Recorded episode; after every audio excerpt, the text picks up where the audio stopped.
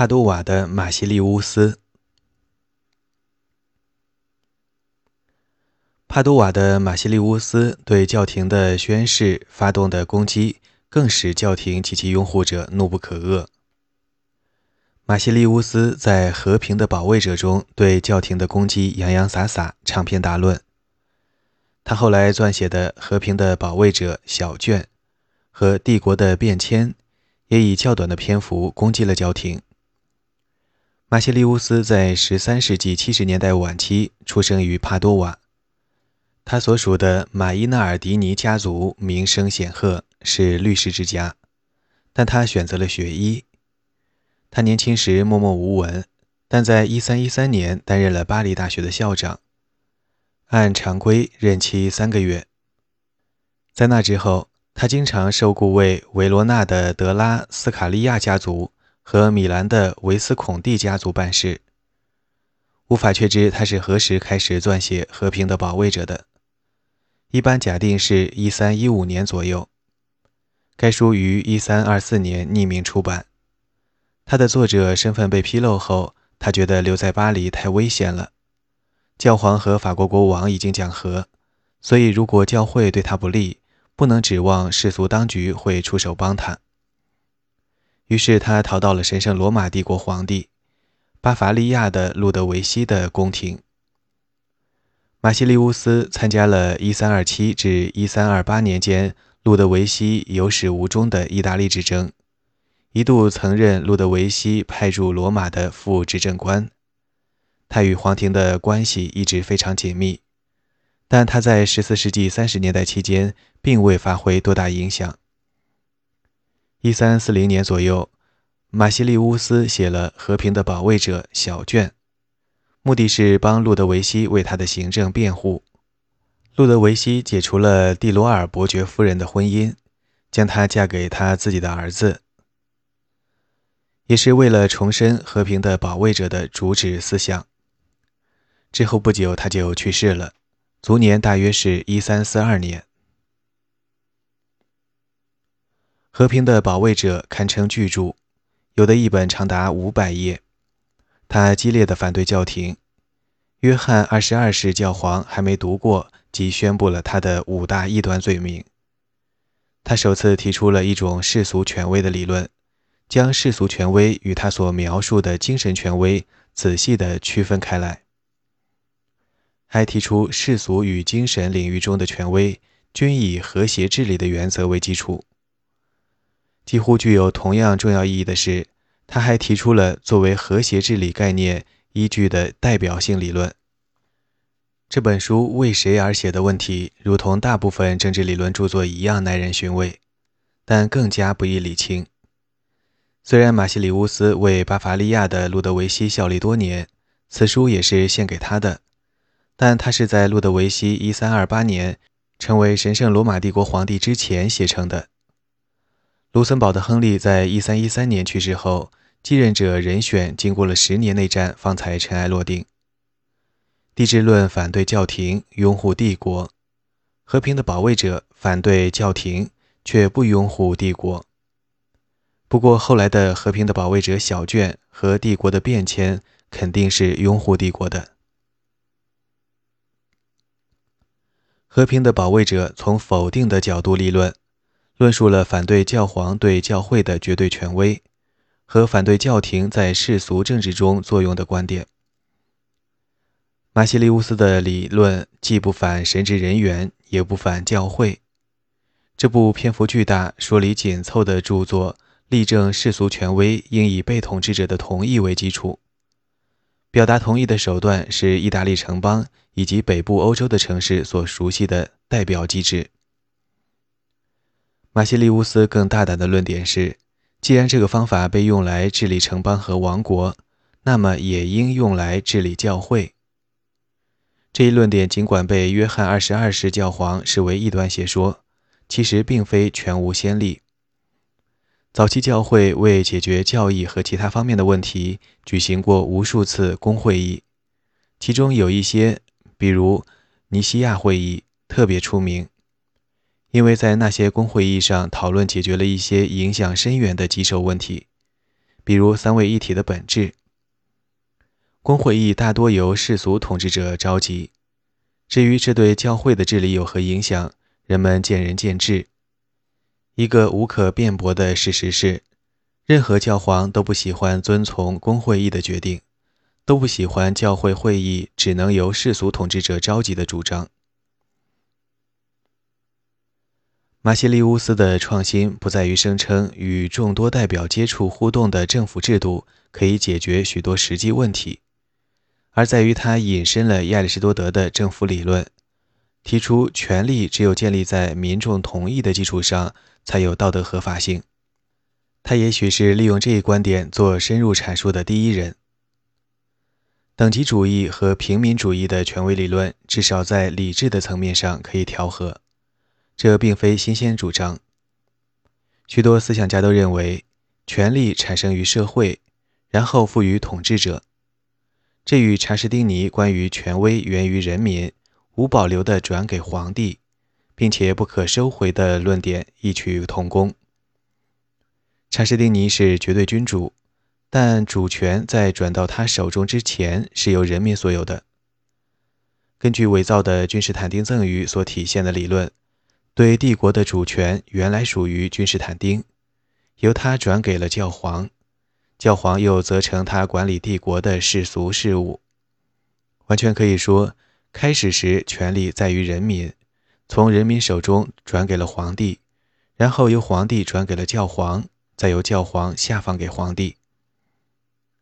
另一种说法是，上帝是唯一的权威来源，但只有当君主清明正直、受人拥戴、治理有方的时候，上帝赋予统治者的权力才有效。选举在天主教教会这个等级森严的机构中十分普遍，可以将其理解为上帝通过启发选民来表达他的旨意的过程。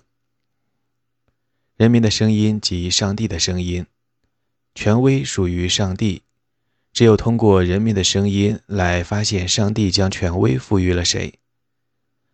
还有一种理论是纯粹的神权理论，认为上帝不仅是权威的来源。而且还直接指定尘世间的统治者。马西利乌斯的《和平的保卫者》分三部分。第一部分论述的是他认为不言自明的事实，即人组成政治社会是为了过自足的生活，国家是结社的最高形式，因为只有它能达到自足。这完全是亚里士多德的观点。他还提出，人为了生活而结社。为了好生活而实施政治，这个观点同样来自亚里士多德。阿奎那也采纳了亚里士多德的观点，但只到此为止。马西利乌斯则更进一步：终极自足只有在死后才能达到，但社会幸福就是尘世的自足。他提出的另一个观点与亚里士多德毫无关系，并且会使阿奎那愤怒不已，那就是。教廷构成了对和平与社会幸福的一大威胁。在《和平的保卫者》中，他开宗明义说，该书的目的是展示一个造成纷争和混乱的原因。亚里士多德不可能知道这个原因，因为他在他辞世很久之后才出现。马西利乌斯从职能的角度对政体的各个组成部分进行分析。这也是在亚里士多德思想基础上的进一步发挥。他说，政体的主要组成部分是司法、军事和宗教。亚里士多德在《政治学》第一卷中分析政体的时候，将它与更加有限的结社形式区分开来。马西利乌斯的分析方法则是对亚里士多德的方法的延伸。马西利乌斯认为，世俗统治者负有宗教的职能。因为他必须既保证民众的实际福祉，也维护民众的精神健康。宗教职能是任何运作有效的政体的职能之一。这个思想并不出奇。亚里士多德在设想理想政体的时候，就讨论了设立神职人员的问题。马西利乌斯还援引西塞罗的话，说成功的政体需要组成合一的神职人员阶层。但是他对不同种类的权利和机构职能的分析标志了今人所谓机构分析的开始。马西利乌斯先是为他所谓的温和统治提出辩护。他说国家一词有好几个意思都包含在亚里士多德的论述中而他要讨论的是温和政权的共同之处。温和的君主制并非异想天开，温和政府不仅限于现代意义上的有限政府。根据有限政府的现代概念，有些事情政府无权去做。”国家的强迫性权威只在有限的范围内才有必要，才有效。超越这个范围之外，国家的权威即鞭长莫及。中世纪思想家当然认为，有些事情政府无权插手，但那些事情主要属于宗教范畴。如果统治者命令人民否认基督，就坚决不能服从他的命令；如果统治者要带领民众背离真正的信仰，他就丧失了统治的权利。但是，亚里士多德的学说被重新发掘出来后，中世纪思想家的著述均遵循目的论的框架。这意味着他们通常不把民众的权利与统治者的权利相比较。政府的任务是尽力为善。他们在辩论中常说，某个具体的统治者不能采取某种行动。因为那项行动违反了约定俗成的习惯和国家的法律，但民众有权限制任何形式的政府的权威。这个观念是中世纪思想家所没有的。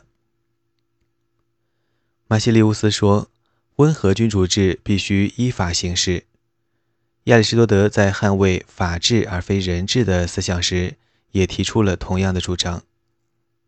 但马西利乌斯没有现代人的观点。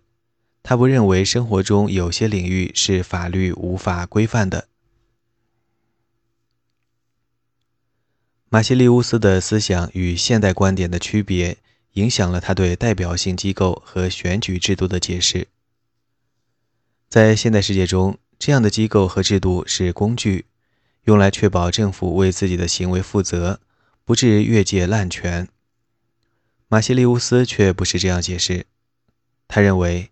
代表性机构和制度的目的是确保最明智的人成为统治者。细想之下，可以清楚地看到，选举和有限政府之间没有必然的联系。一个人能行使何种权威是一回事，他如何获得权威则是另一回事。教皇靠选举产生，但宣称拥有绝对权威。马西利乌斯想要的是明智的政府。不是有限的政府。十九世纪和二十世纪的独裁者也是通过公民投票获得了权威的。马西利乌斯想要温和的统治者，而不是独裁者。智者是温和的，开明的制度安排是为了确保产生明智的统治者。他在《和平的保卫者》第一部分中通篇讨论的题目就是如何保证智者得以掌权。马西利乌斯心目中的选举和我们今天的选举不是一回事。他说，公众同意是政府的有效成因，也就是说，社会同意接受治理，这才产生了政府。他还说，法律之所以成为法律，就是因为社会一贯的同意。许多读者觉得他这些论点非常大胆，其实这些论点在他之前就曾以别的面貌出现过。稍加推敲，就能挖掘出西塞罗观点中类似的意思。但是，马西利乌斯强调自愿性，这一点与众不同。他主张一贯的同意对合法性至关重要。治理良好的政体按人民的意志，在人民的同意下，为了共善制定法律。这个思想并不出奇，它是罗马人塑造自我形象的一个中心内容。马西利乌斯问：“谁的同意才算数？”又自答说：“每一个人的同意都算数，除了坏人和蠢人，还有穷的对社会无足轻重的人。”这就更突出了人民同意的因素。拥护贵族制和等级制的人总是说：“大众即是坏人和蠢人。”对此，马西利乌斯反驳道。多数公民在多数时间中既不坏也不蠢。他引用亚里士多德的话说：“公民尽管自己没有能力制定立法，但如果把立法提交给他们，他们能够判断立法的优劣。”马西利乌斯为论述民众同意是合法性的基础，引用了亚里士多德的理论作为依据，但他对那些理论的解释可能会使亚士本人大感意外。然而，他对亚里士多德关于共和政体，即由众人而不是指定的一群人参与的好政府的论点的转述却是准确无比。他虽然在书的开头立论大胆。但是并未提出有关民众同意的民主概念。他和其他人一样，认为集思广益强于一人独断。明智的统治者需要谋士谏言，最好的政府需要许多人的参与。用现代的说法，就是多人统治。这个观点支持像帕多瓦这样的意大利城邦的政府形式。也支持其他地方的议会制或理事会制的政府形式，还能用来论述应该将这类政府形式适用于世俗国家以外的机构，比如教会。无论如何，统治者和政策越是直接由人民选择，得到的支持就越大。这里的人民指的是足够的人，特别是足够的有一定重要性的人，可以造成有代表性的强大公共舆论。为了表达足够的合适的人的意思，马西利乌斯用了“更有力量的部分”这个说法。他并非鼓吹多数人的意志对全体人民有约束力，而是说要让足够多的重要的人参与。足够多可以指很少的几个人。在神圣罗马帝国皇帝的合法性的问题上，选帝侯就足以构成更有力量的部分。马西利乌斯曾深深受惠于当选为皇帝的巴伐利亚的路德维希，也许就是在马西利乌斯的影响下，七位选帝侯中有六位在1338年宣布，皇帝的头衔由多数选帝侯决定，无需教皇的批准。这一观点载入了1365年的金玺诏书。所以，马西利乌斯的论点是。确保温和政府的办法是由合法的统治者统治自由的公民。公民指积极参与国家事务的人。这与亚里士多德关于共和制的理论十分相像。只是马西利乌斯几乎总是只谈确保温和的一人统治。在亚里士多德的共和制中，公民参与统治别人，也被别人统治。马西利乌斯却大谈特谈温和君主制，使人觉得他只关心如何确保一人统治得到社会中比较富裕、明智和稳健的成员的同意。当然，马西利乌斯撰写《和平的保卫者》，主要是为了攻击他的头号敌人——教廷。虽然他在书中论述了合法的国家权威的一般性理论。但他花了三倍以上的篇幅对教廷的政治权力发动猛攻。他的论述说理透彻，言辞犀利，详尽无疑，说服力强。没有被他说服的人则恨他入骨。天主教教会至今对他充满敌意。在攻击教廷自称拥有权威的说法时，马西利乌斯从此说的源头入手，那就是。基督赋予了圣彼得捆绑和释放的权利。他不是提出基督并未仅仅赋权给彼得的第一人，其他人也曾说过，基督将此权利赋予了所有使徒。如果所有的主教和神父都是使徒的继承者的话，他们就应该分享教会的权威。这就是鼓吹教会治理应采取公会议形式的主张。在驳斥了教廷自称集大权于一身的论点后，马西利乌斯意犹未尽，进而辩称，教会无权拥有他手中的大量财富。他和激进的方济各会一样，说早期教会时，使徒靠追随者提供食宿，那才是十四世纪的教会应当采取的恰当方式。马西利乌斯在此基础上提出的观点相当激进。他说：“教会没有合法的强迫性权利。”他和几乎所有人一样，认为强迫的权利是立法能力最实质性的标志。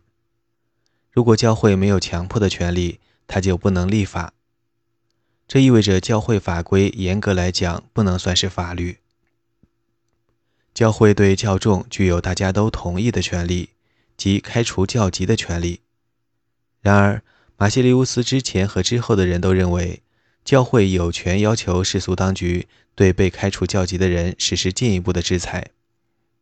马西利乌斯却不同意，即使是开除教籍这种有限的制裁，也属于教会而非教皇。马西利乌斯对教廷声称拥有世俗权利的最后一击是决定性的。他说：“基督赋予门徒的权利是教诲和劝告的权利，不是统治的权利。”这是一个全新的观点，它非常接近三百五十年后约翰·洛克在《论宗教宽容致友人的一封信》中提出的关于教会本质的观点。教会是自愿的组织。由成员一致的信仰所维持，它的目的是使成员敬神，并就信仰及其对行为的要求彼此鼓励启发。洛克没有说教会必须安于贫穷，但马西利乌斯的论述为此提出了根据。教会宣扬贞洁、脱俗，蔑视尘世间的享乐、肉欲和魔鬼。如果他拥有财富，他的道德权威就会大打折扣。